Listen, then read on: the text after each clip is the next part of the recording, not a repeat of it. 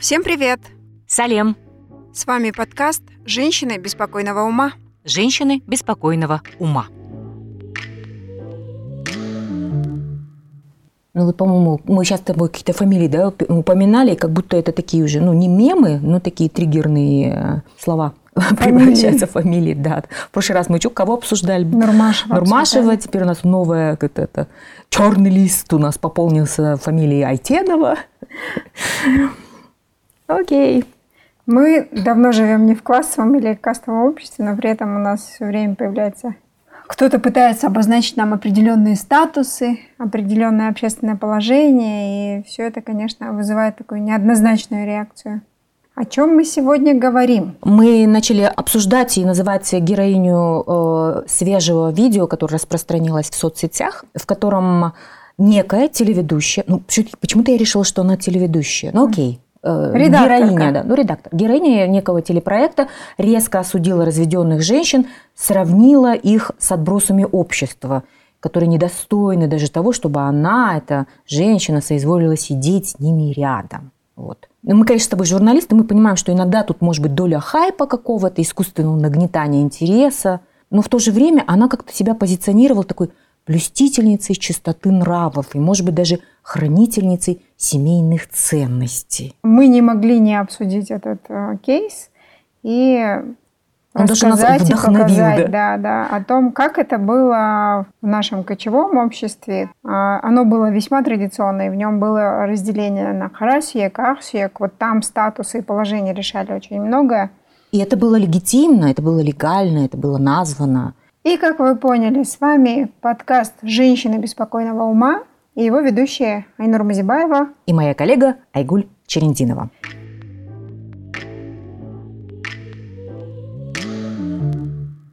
Нас сегодня тема инфоповод, так сказать, высказывания телеведущей, редакторки, неважно, представительницы СМИ.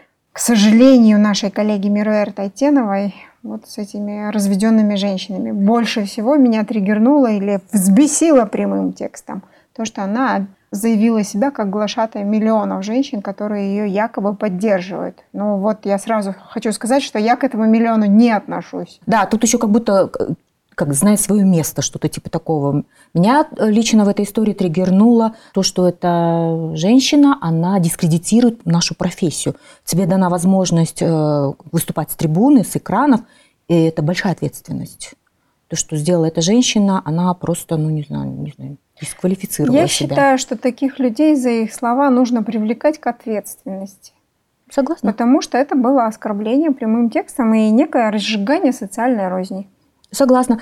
И мы свою тему сегодняшней дискуссии, ну, обсуждения, примерно так обозначим, как статус и отношения к женщинам в разные исторические периоды. Мы будем- Вернее, отношение к женщинам с разными статусами в разные исторические периоды. То принимается. мы поговорим и про Бабище, и про Тухал, и вдов, и про такой феномен кочевой жизни, как амингерство. Присоединяйтесь. Вот, кстати, ты упомянула какие-то слова, и вот э, я хотела бы сказать, что не секрет, что рано или поздно, когда мы в наших беседах упоминаем какие-то слова или гендерные роли, это непременно у окружающих вызывает интерес и какую-то реакцию. Из разряда иногда она бывает, эта реакция, типа, а вот в старину было вот так вот. И примеров предостаточно. Ты сказала про Байбище, мы можем тут же упомянуть Токал, мы можем упомянуть Келин и отношения с Ене, это свекровь. Мы можем говорить о женщинах разведенных, опять же. Есть нов- ново- ну, не новомодное, но такое современное слово, как child-free женщины, то есть которые сознательно не становятся матерями бездетные. Ну и, в общем, тут понеслось. Вот мы решили взглянуть на прецеденты, случаи, практики в кочевом обществе, которые как раз вот и было классовым, ты об этом упомянула. И здесь статус человека, его положение и роль в кочевом обществе прослеживалась от момента рождения до смерти. Иногда мы будем ссылаться на примеры Ежет Жаргы. Наверняка все знают, это еще и школьная программа «Степное право». И исследования специалистов. Допустим, есть работа историка Инги Стасевич, которая использует массу сведений из дореволюционных источников. В общем-то, можно заглянуть просто в библиографию ее книги, и вы наткнетесь на знакомые вам имена. Этот материал так и называется «Девочка, девушка, женщина в традиционном обществе казахов. Специфика воспитания и место в социальной структуре». Ну, раз уж мы начали с Мирой Артайтиновой, давай начнем с разведенных женщин. В каких случаях допускался развод и как относились к таким прецедентам в казахском обществе? Была масса исследователей, которые э, это изучала до революционных. Вот, например, был такой этнограф Николай Градеков. Он описывал юридический быт кочевников Сырдаринской области. Это не нынешняя территория Сырдаринского региона, но это такой да. дореволюционное Регион, формирование. Вот, южный. Да, формирование такое. Он писал, допустим, что если муж всенародно замахивается на жену ножом, топором, шашкой или нанесет ею рану такими орудиями, родственникам жены, которые возбуждают иск, присуждается атон. Ну, это такой вид штрафа. Третий случай такой жалобы влечет развод. Если после отъезда отца через 9 месяцев и 10 дней или больше родится ребенок, то муж разводится с женой, и она выходит замуж за любовника, который платит прежнему мужу такие отступные колым, ну или свою дочь, или свою родственницу. Я думаю, там предлагается какой-то межродовой, меж, как-то, междусемейный какой-то брачный союз. И если муж такой не желает давать развод, то он получает жену с чужим ребенком и штраф от любовника в 2-3 верблюда. А еще известно, что причиной развода могло быть половое бессилие супруга. Вот.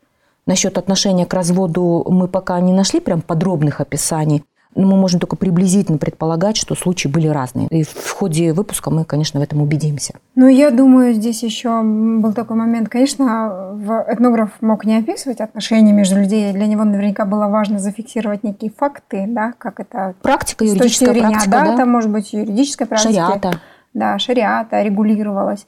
Но вот из, например, книг, я сейчас приведу в пример, например, книгу Таласпека Симкулова «Талтус», да, который считается ну, описанием казахской жизни достаточно приближенным, да, и для меня это очень крепкий, так скажем, источник, в котором я прям, ну, вот, интуитивно чувствую, что так и было, да, вот мы понимаем, что э, развод как таковой, он был допустим, это раз, и это главное, что надо понимать.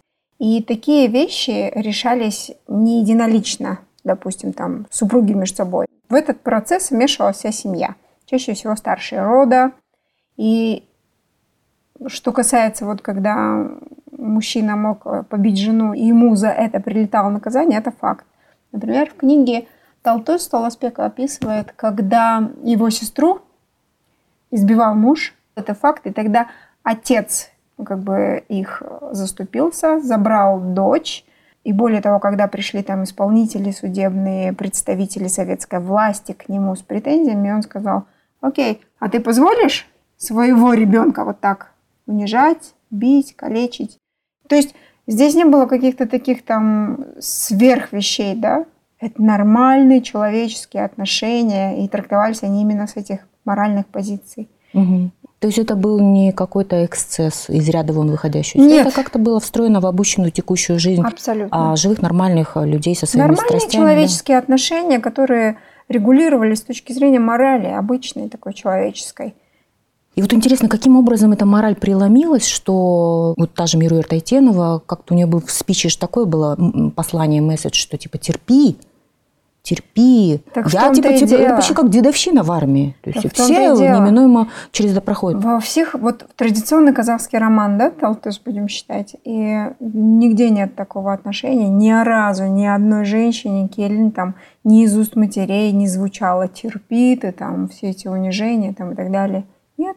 Более того, чаще всего ты видишь, что заступаются за них отцы, братья, да, что они транслируют да. вот эту мысль, что это тоже чей-то ребенок. Более того, это мать э, наследника рода, то есть детей.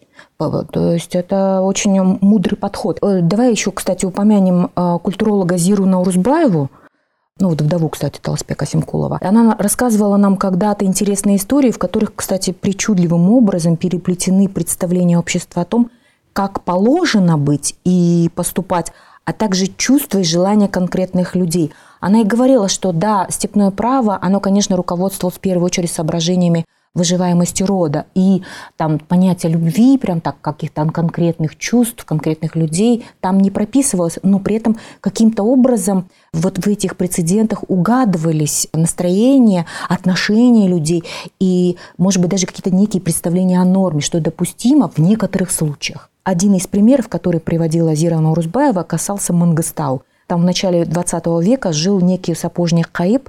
Он был прославленный молодой человек, и еще он славился как певец.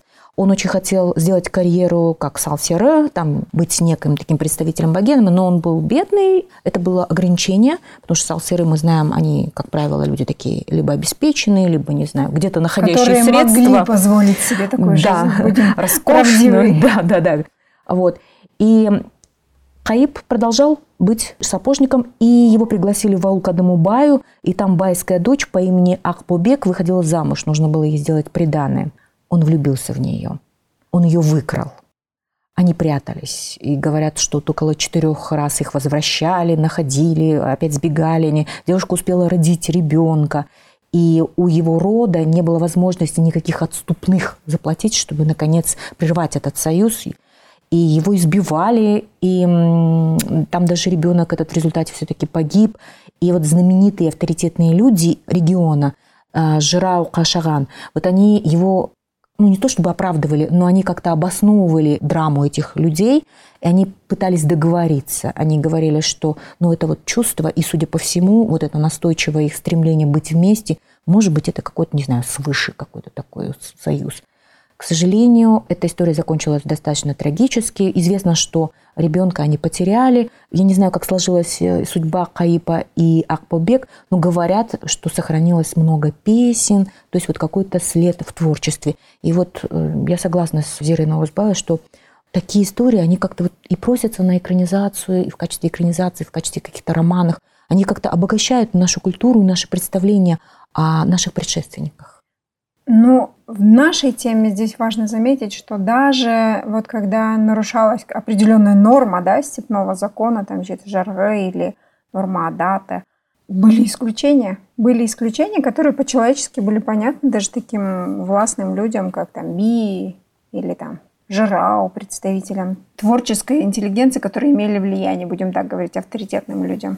То есть подгонять все под один стандарт и говорить, что вот, вот так не положено и баста – еще я, кстати, вспомнила в Баржансале, вот его история с первой женой и с попыткой жениться на а, молодой девушке, которую он полюбил, а, да.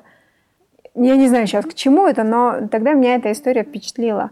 Когда Баржансал, будучи уже женатым, а, там, разъезжает по кочевьям, естественно, Салсеры, он встречает другую девушку, вспыхивают чувства. Угу.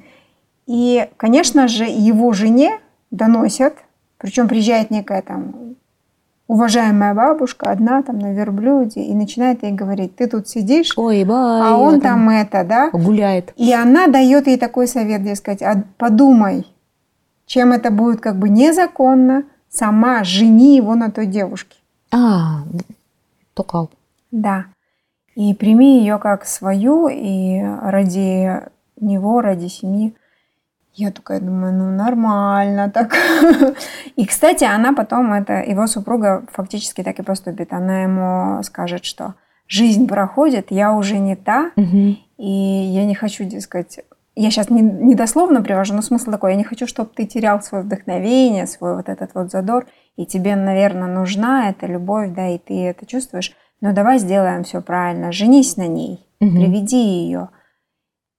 И он с ее согласия пытается жениться на этой девушке, но, к сожалению, там выясняется, что она уже за кого-то засватана, и никаких окольных путей уже, кстати, угу. здесь вот не случилось. Им не удалось быть вместе. Но сам прецедент, опять же, видишь, они думают не о каких-то там, может быть, своих личных вещах, да, там, не о том, что там люди скажут, угу. а вот находят какой-то компромисс. компромисс. В этом есть определенная мудрость. Это не значит, что надо всем так делать. Просто угу. в этом есть что-то. Тем более, если ну, учесть, что в современном у нас обществе двоеженство, многоженство – это точно не норма, и она еще преследуется по закону. Просто это как бы навевает э, мысли о том, что о гибкости, что ли, о каком-то э, лояльности и о необходимости вообще держать э, большой горизонт ну, мышления, что ли.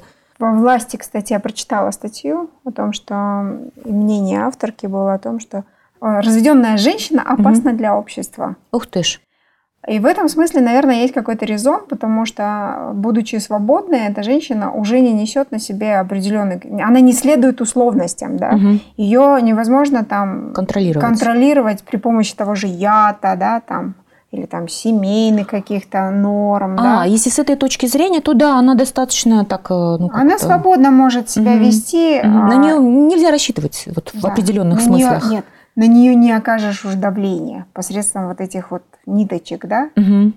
Прецедент, описанный в Баржансале с его первой супругой и второй там, или третьей, или не помню какой по счету, угу. женой, да, влюбленностью. Этот способ был актуален для того времени, когда важно было сохранить семью, там, когда допустимо было иметь первую жену, вторую жену, да, угу. и мужчин было мало по определению, они там гибли на войне, ну, в набегах, Женщины неважно. рожали по да. многу, но дети не все выживали. Но соотношение тогда все равно было другое, угу. да, это было актуально для того времени. А сейчас развод – это цивилизованный такой же способ договориться двум людям, разойтись каждому по, своим, по своей дороге и создавать уже другую жизнь. Да, но при этом... У них был тот способ, и угу. он выглядел довольно цивилизованно, угу. как ты говоришь, гибко. А сейчас тот способ. И клеймить всех этих разведенных женщин, что они отбросы общества, это, это ну, не знаю, скажем, лайтово, это есть, не модно. Будем говорить так, Мируэрт где-то задержалась там, в 18-19 веке. Вымышленном, подчеркнем, подчеркнем вымышлен. Кстати, вот в 18 э, не знаю, в 18-17 веке, я сейчас точно не помню, это времена Бабура. Это я к чему? Мы когда-то снимали документальный фильм «Властительница Евразии» и снимали в Петербурге историка Романа Почекаева. Я хотела дать послушать отрывок этого интервью вот какой целью. Он упоминает э, историю женщины. Она не прям выдающаяся какая-то правительница, но а, этот пример очень интересен с точки зрения вот э, того, как наши представления, наше стереотипное мышление может быть опровергнуто реалиями живой биографии.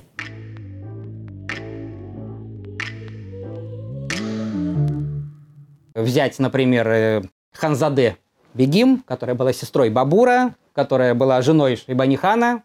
Он на ней женился, опять же, из династических соображений, потом очень быстро с ней развелся, когда брак оказался неактуален уже, когда он выгнал всех тимуридов из Средней Азии.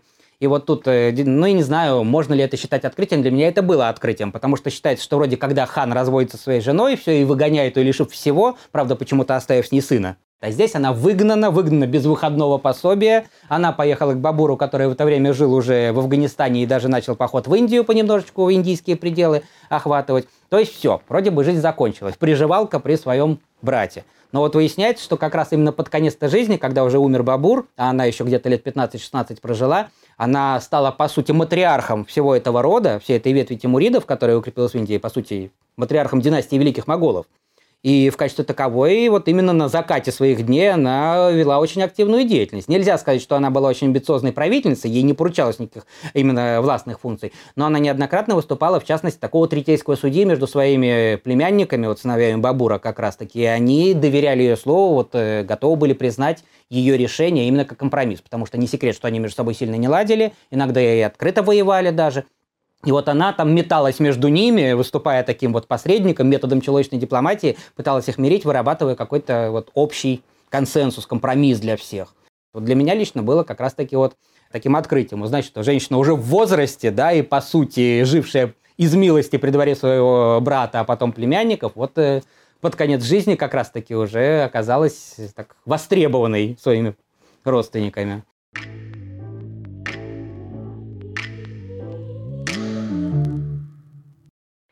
Ну и вспомним о, об Амингерстве. Мы как-то рассказывали о небольшом споре на съемках телеигры Тарих Квиз. Это было год назад, да?